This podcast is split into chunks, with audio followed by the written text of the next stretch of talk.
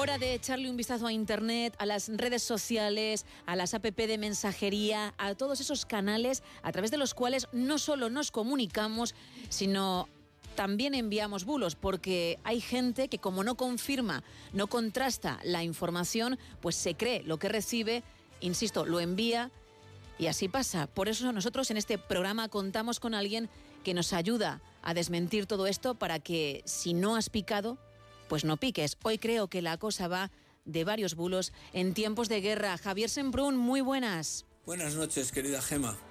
Vivimos sin lugar a dudas tiempos interesantes, lo cual resulta un auténtico coñazo si se me permite decirlo de este modo, y no hay noticia de interés que no lleve su corte de bulos aparejada, de modo que a veces ocurre que el hecho de la existencia del bulo supera en interés y atención a la propia noticia. Podríamos decir, compañera, que hay bulos que se convierten en noticia, pero no por el contenido, sino por su propia existencia. Y esta semana hemos asistido a algunos partos notables. La guerra de Ucrania. Este conflicto, como no podía ser de otro modo, es motor y territorio de bulos inmensos, entre otras cosas porque hay algo muy importante en juego, el apoyo internacional en forma de ayuda militar a Ucrania, que puede verse muy perjudicada en caso de un vuelco de la opinión pública en esos países que hasta ahora están ayudando y mucho al país agredido. Por ello, el caso de los prisioneros volatilizados tras el derribo de un avión de carga en el espacio aéreo ruso merece ser destacado. Los ucranianos poco a poco están llevando el conflicto a suelo ruso. Después de haber prácticamente desalojado a la Armada rusa del Mar Negro, ahora asaltan poco a poco con astucia y perseverancia los cielos de Putin. Y tras el derribo hace poco de un carísimo avión espía A-50, concretamente el día 15 sobre el mar de Azov, la semana pasada derribaron un avión de carga en la región de Belgrado. Según Ucrania, el avión derribado transportaba misiles procedentes de Irán. Pero los rusos se descolgaron con una nota afirmando que en el avión viajaban 65 prisioneros ucranianos. El golpe de efecto fue importante y de hecho muchos medios de comunicación todavía dan por buena la información. Menudo marrón para el alto mando ucraniano si resulta que tras una espectacular operación tras las líneas enemigas, el resultado es la muerte de 65 compatriotas que además iban a ser canjeados, mira tú por dónde. Rusia además difunde las imágenes del lugar donde ha, caído el avión y ahí empiezan las dudas. ¿No hay más que dos cadáveres? Luego Rusia publica la lista de los 69 prisioneros volatilizados y varios de ellos ya habían sido canjeados meses atrás.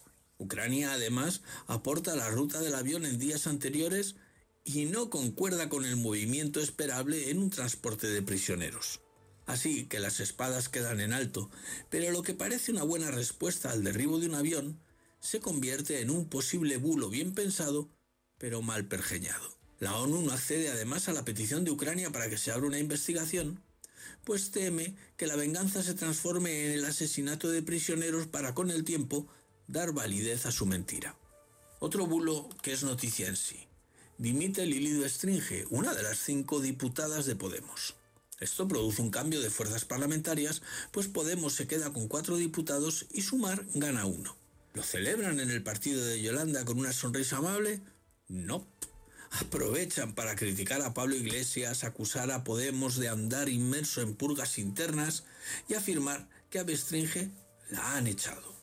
Llegan Irene Montero y Yone Belarra y despiden con cariño a su compañera afirmando que le desean una pronta recuperación, que la salud es lo importante. ¿Y qué hacen algunos en sumar?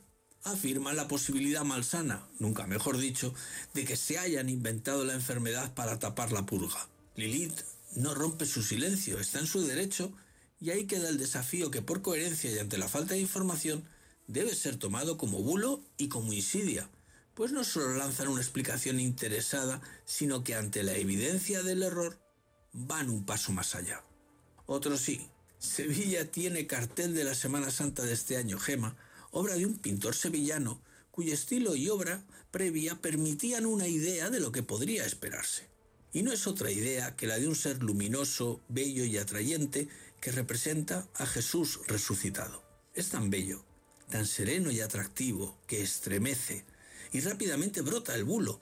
Es una burla LGTBI a la fe cristiana, con un par. Da igual que el pintor explique que el modelo es su hijo, su hijo Gema, no su amante o su obsesión de juventud. Da igual que desde el Renacimiento sean muchas las representaciones de un Jesús bello, suave en el gesto, sereno en el dolor y bello otra vez a rabiar tras la resurrección.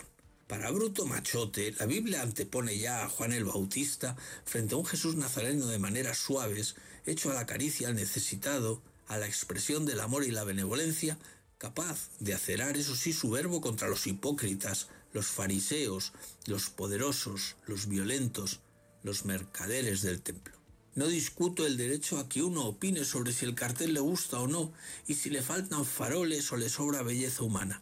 Pero ojo con el bulo de atribuir intenciones malas y odiosas al autor. Eso no está bien.